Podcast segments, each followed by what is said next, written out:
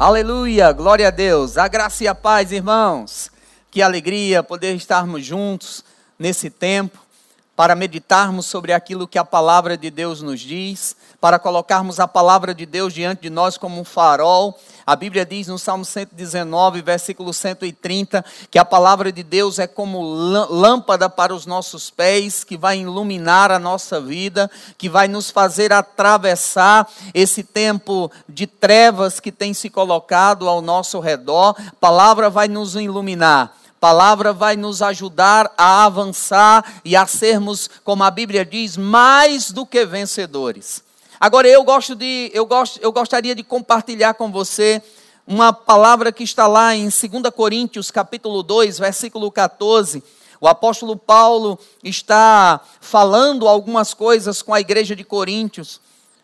E ele aqui no capítulo 2, no versículo 14, ele diz algo que eu acho que é bem oportuno para esse tempo.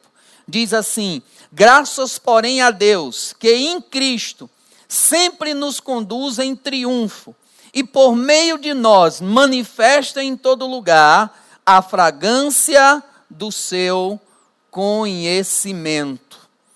Porque nós somos, versículo 15, porque nós somos para com Deus o bom perfume de Cristo, tanto os salvos como nos que se perdem. Olha que coisa interessante, ele diz: graças, porém, a Deus, que em Cristo sempre nos conduz em triunfo. Agora é importante você deixar essa palavra dentro de você. Deus quer nos conduzir em triunfo nesse tempo. Deus quer nos conduzir em vitória nesse tempo. Porque se nós não tivermos cuidado, nós vamos ser como aqueles espias a Bíblia diz em Números capítulo 13 que Deus falou com Moisés, que Deus disse a Moisés para escolher espias, que Deus enviar, disse que Moisés enviasse aqueles espias para ver a terra que ele havia de dar. Doze homens foram enviados. A Bíblia diz que aqueles doze homens foram enviados como Deus havia dito, como Deus havia falado, e eles foram enviados para olhar a terra. Mas quando eles voltaram, eles trouxeram, a maioria deles trouxeram um relatório negativo. A maioria deles não entenderam que Deus quer nos conduzir em vitória, que Deus quer nos conduzir em triunfo, que se, que se Deus disse que nós iríamos para um lugar e nós obedecemos aquilo que Deus disse, não importa as circunstâncias que se levantem, Deus vai nos guardar, Deus vai nos abençoar. Agora aqueles homens foram e eles espiaram a terra e eles voltaram com a síndrome de gafanhoto. E é isso que eu quero falar com você hoje. Eu quero dizer para você: não deixe essa síndrome de gafanhoto chegar para a sua vida. Essa síndrome de fraqueza chegar para a sua vida. Porque Deus nos conduz em triunfo, Deus nos conduz em vitória. Quando eles foram e eles viram a terra e eles voltaram, eles voltaram com essa síndrome de fraqueza, de gafanhoto. E essa síndrome, ela produz algumas coisas. Primeiro, quando você olha lá em Números capítulo 13, você vai ver que eles disseram: Olha, nós não podemos ir, nós não podemos subir e possuir aquela terra nós não podemos subir e, pro, é, e possuir a terra. 13, 31 diz assim: veja aí na sua Bíblia. Diz assim: Porém, os homens que com ele tinham subido disseram: Não podemos subir contra aquele povo, porque é mais, mais forte do que nós. Essa síndrome de fraqueza, de gafanhoto, ela produz essa ideia, esse senso de fraqueza. Nós não podemos. Nós não podemos. E essa palavra não podemos, ela tem, ela tem que ser tirada da sua, do seu vocabulário. Nesse tempo você não pode deixar, não podemos, você pode. A Bíblia diz que você pode. A Bíblia diz que você pode. A Bíblia diz que Deus te conduz em triunfo. E a palavra de Deus deveria ter sido mais forte para aqueles dez homens. A Bíblia diz que Josué e Caleb, eles tinham um espírito diferente, eles agiram de uma forma diferente. mas aqueles dez estavam contaminados. Não podemos. Uma palavra pequena, mas que pode limitar você a receber aquilo que Deus tem para a sua vida. E aí, a segunda coisa que esse complexo de inferioridade, que, esse, que essa síndrome de gafanhoto produziu neles, foi um complexo de inferioridade. Esse povo é mais forte do que nós. Você olha para o que está dizendo a mídia, você olha para o que os meios de comunicação estão dizendo, você vai pensar: ah, esse vírus é mais forte do que nós, ah, essa doença é mais forte do que nós. Não, meu irmão, a doença não é mais forte do que você, o vírus não é mais forte do que você. Na verdade, você em Deus é muito mais forte do que todas essas coisas. Você não pode deixar esse complexo de inferioridade atingir a tua vida, alcançar a tua vida Deixe a palavra, você pode. Nós vemos que esses dez homens, eles se tornaram arautos do cais, do caos, propagadores das más notícias. A Bíblia diz lá no versículo 32 de Números 13 que eles inflamaram a terra na frente dos filhos de Israel. Eles inflamaram a terra. Eles disseram: Olha, não podemos, a terra é boa, mas nós não podemos. Olha, nós não, não somos fortes o suficiente, nós não podemos enfrentar. Olha, nós temos que ficar aqui. A Bíblia diz que até quiseram se reunir para voltar para o Egito. Mas sabe, meu irmão, Josué e Caleb pensaram de uma forma diferente. Não deixe essa síndrome alcançar você. Porque uma síndrome como essa, a primeira coisa que ela vai fazer, se você não tiver cuidado, se você não deixar a sua, a sua mente, a sua, a sua vida alinhada com a palavra, a primeira coisa que essa síndrome de fraqueza, de gafanhoto vai fazer é induzir você ao desespero. A Bíblia diz aqui em Números que por causa daquelas palavras, o povo chorou toda noite. Número capítulo 14, capítulo 14. Por causa daquelas palavras, o povo chorou toda noite. Aquelas palavras produziram desespero. Deixa eu dizer algo para você: a sua palavra pode produzir esperança, a sua palavra pode produzir vitória, a sua palavra pode produzir poder, ou a sua palavra pode produzir desespero. Para que lado você vai atentar? Para que lado você vai olhar? A palavra daqueles homens produziram desesperos. Eles estavam olhando para as impossibilidades. Eles estavam olhando para aquilo que eles não podiam. A segunda coisa que aquelas palavras produziram foi murmuração. A Bíblia diz lá em Números capítulo 14, versículo 2, que o povo começou a murmurar. Que o povo começou a dizer, e os filhos de Israel murmuraram, murmuraram contra Moisés, murmuraram contra Deus, murmuraram contra tudo. Sabe, meu irmão, nós precisamos deixar a palavra diante de nós, porque a palavra diante de nós vai ser antídoto vai ser algo que vai nos livrar, vai ser remédio que vai nos livrar da murmuração. Esse tempo não é tempo de murmuração, é tempo de louvor. Esse tempo não é tempo de murmurar, é tempo de louvar, é tempo de cantar, é tempo de salmodiar, é tempo de se alegrar em Deus, porque nós vamos ver e nós estamos vendo o grande livramento que Deus está nos dando.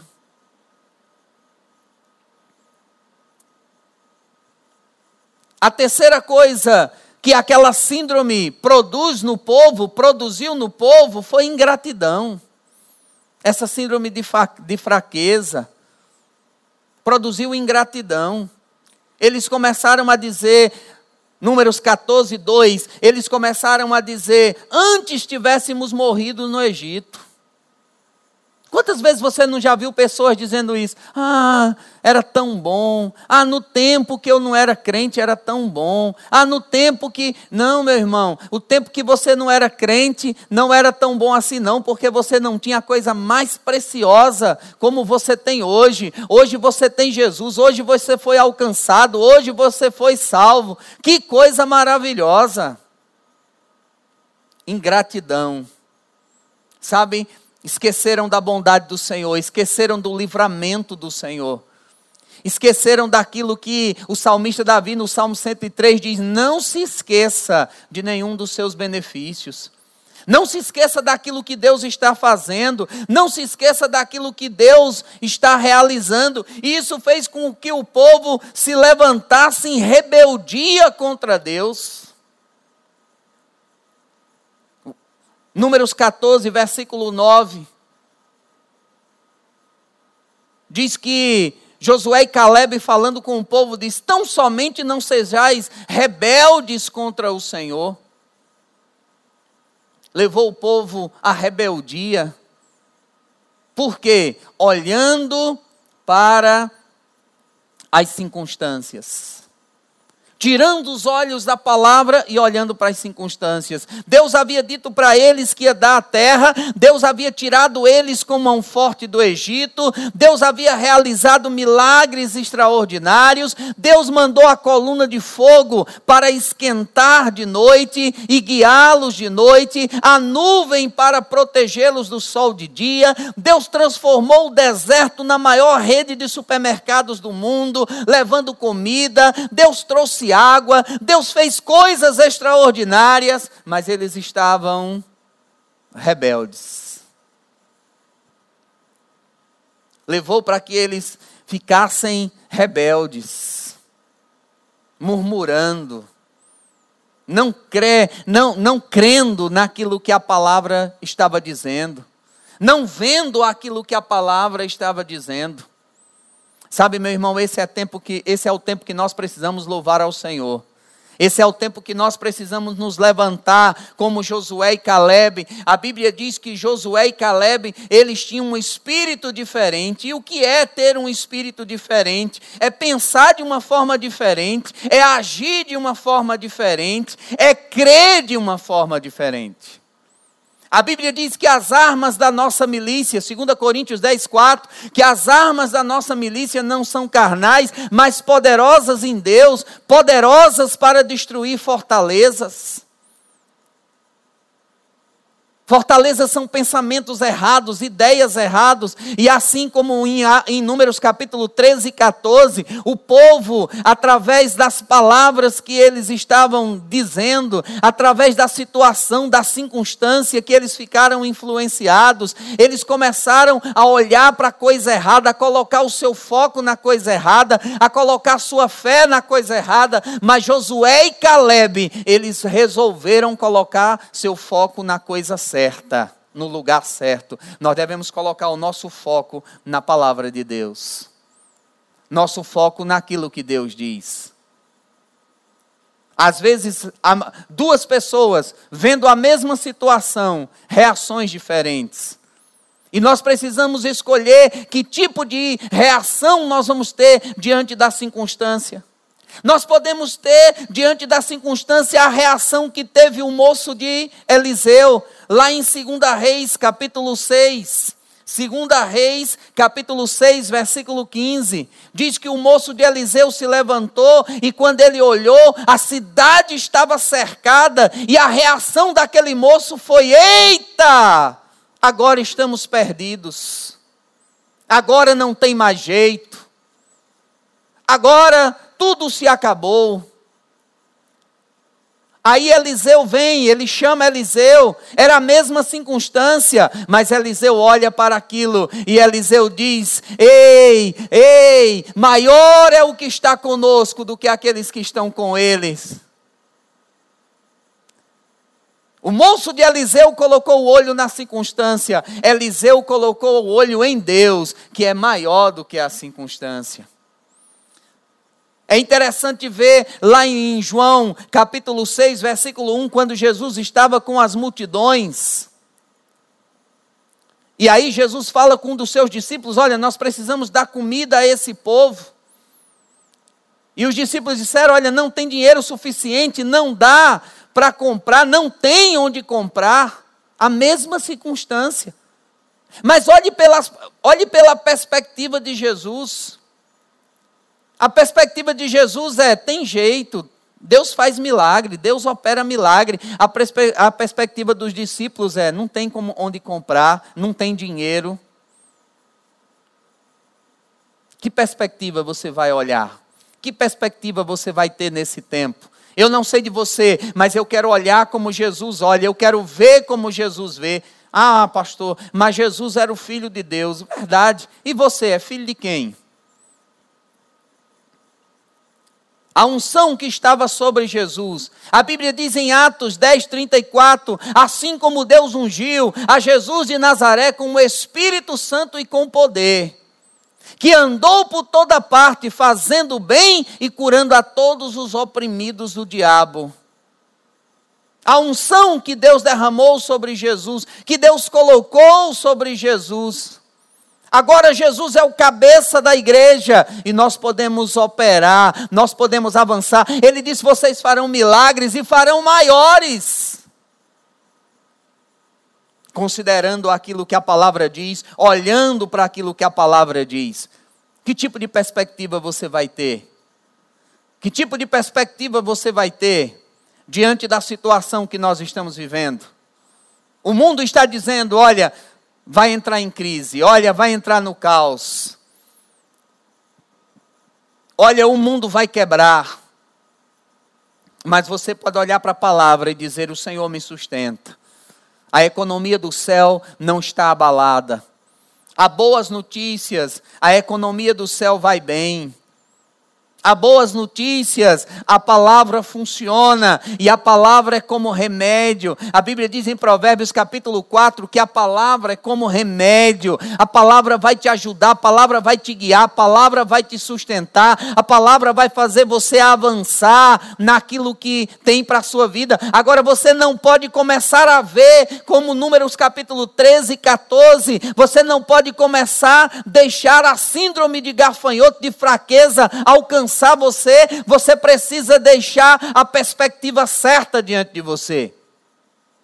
Você precisa ter a perspectiva certa diante de você, colocar os olhos no lugar certo, olhar para o lugar certo, como Paulo escrevendo a carta a Coríntios, em 2 Coríntios, capítulo 2, versículo 14. Graças a Deus que em Cristo nós somos conduzidos sempre em triunfo.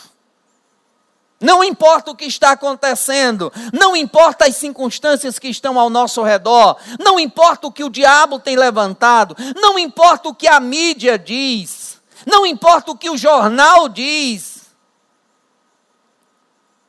Sabe, meu irmão, a sua Bíblia, ela é mais atual do que o jornal de amanhã. E a sua Bíblia diz que você é guardado, a sua Bíblia diz que você é mais do que vencedor. A sua Bíblia diz que tudo que você precisa Deus já fez, já deu a você. Agora você precisa crer, considerar que aquilo que a Bíblia está dizendo é a verdade.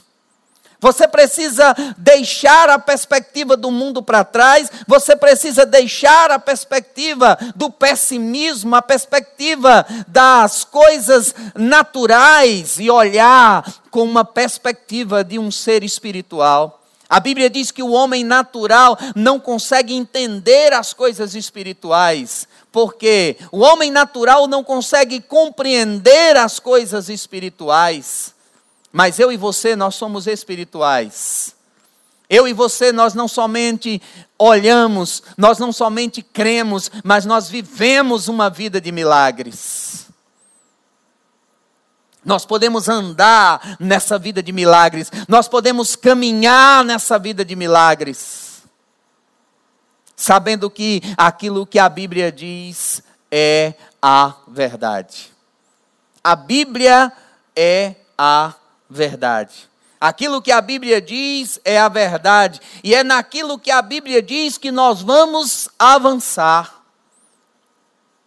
Sabe, meu irmão, eu quero que você entenda isso. Eu quero que você guarde isso no seu coração. Porque guardando isso no seu coração, você não vai deixar que o medo domine você. Não vai deixar que as circunstâncias dominem você. Não vai deixar do que daquilo que está na televisão domine você. A palavra de Deus vai dominar você. A palavra de Deus vai estar diante de você, dizendo quem você é, o que você pode e para onde você vai. Nós somos guardados, nós somos protegidos. Deus tem nos guardado, Deus tem nos protegido. Deus tem colocado diante de nós a Sua palavra e nós podemos crer naquilo que a palavra de Deus diz. Louvado seja o nome do Senhor. Então eu quero que você fique animado nesses dias. Nós não temos síndrome de gafanhoto. Nós não temos síndrome de fraqueza, mas nós, estamos, nós, nós somos possuídos pelo sabor da vitória. Nós somos animados, nós estamos animados porque nós sabemos que Deus está nos guardando, nós sabemos que nada vai poder destruir a nossa vida, porque a nossa vida está guardada em Deus. O Senhor está nos protegendo, o Senhor está nos guardando, o Senhor está fazendo aquilo que Ele disse que faria na Sua palavra. Então, deixe essa palavra viva diante de você, dentro do seu coração. Não somente na sua cabeça, mas deixe que essa palavra desça ao seu coração. E essa palavra vai te manter seguro. E eu quero encerrar citando aquilo que diz o Salmo 46. O Salmo 46 é um salmo maravilhoso. E esse Salmo 46, ele diz assim: Deus é nosso refúgio e fortaleza, socorro bem presente no tempo da angústia. Porquanto não temeremos, ainda que a terra se transporte, e ainda que os montes se abalem para o meio do mar, e ainda que as águas tumultuem e, e, e espurmejem, e na sua fúria os montes se estremeçam, há um rio cujas cidade, cujas correntes alegram a cidade de Deus, o santuário da morada do Altíssimo. Deus está no meio dela e ela jamais será abalada. Olha que coisa importante, olha que coisa interessante. Quando nós colocamos a perspectiva no lugar certo, quando nós não olhamos para essa síndrome de fraqueza, mas olhamos para a palavra, é o que está dizendo aqui no Salmo. Primeiro, ele está dizendo que Deus é o nosso refúgio e a nossa fortaleza. Ele é nossa proteção. Nós estamos guardados, protegidos. Depois ele diz que Deus é socorro presente na hora da angústia. Há um ditado no mundo que diz que Deus tarda, mas não falha. Mas é mentira. Deus nem tarda nem falha. Deus chega no momento certo. Deus é presente. Na hora que você precisar, Ele vai estar lá. Quando você olha pela perspectiva certa, você vai perceber, Ele está lá. A terceira coisa sobre esse salmo é que o medo não vai te dominar. Por quê?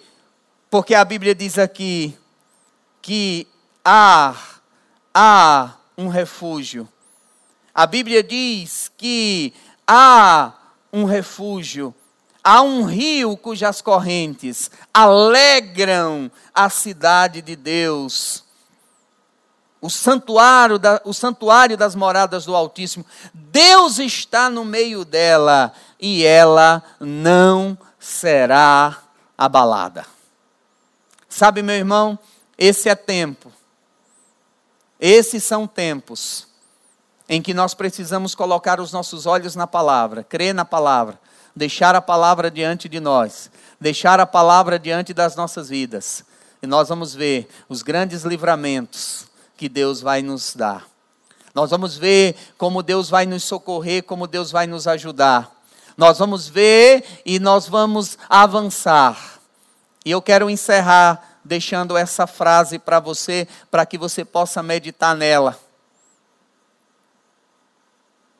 Sabe, mexeu com crente vira milagre. Mexeu com alguém que não crê, vira lenda, vira história, vira conversa entre amigos. Mas sabe quando se mexe com crente, vira milagres. Porque crente tem Deus envolvido com a sua vida. Então você precisa crer. Você precisa deixar a palavra diante de você. Você precisa entender que você está guardado, você está protegido, que Deus é teu refúgio, que Deus é tua fortaleza. E que depois de tudo isso, você vai contar, você vai testemunhar dos milagres, você vai contar, você vai testemunhar daquilo que Deus tem feito na sua vida e na sua casa. Deus estará guardando a sua casa.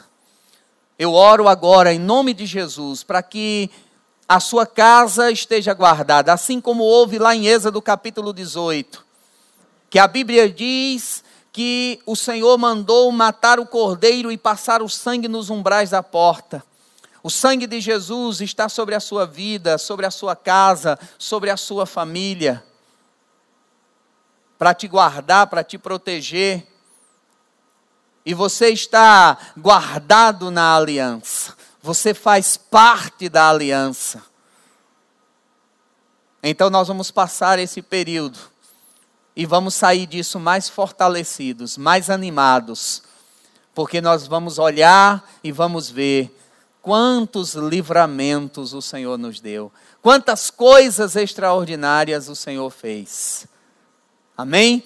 Que o Senhor possa guardar a sua vida grandemente, abençoar você, continuar te abençoando na prática dessa palavra poderosa, em nome de Jesus.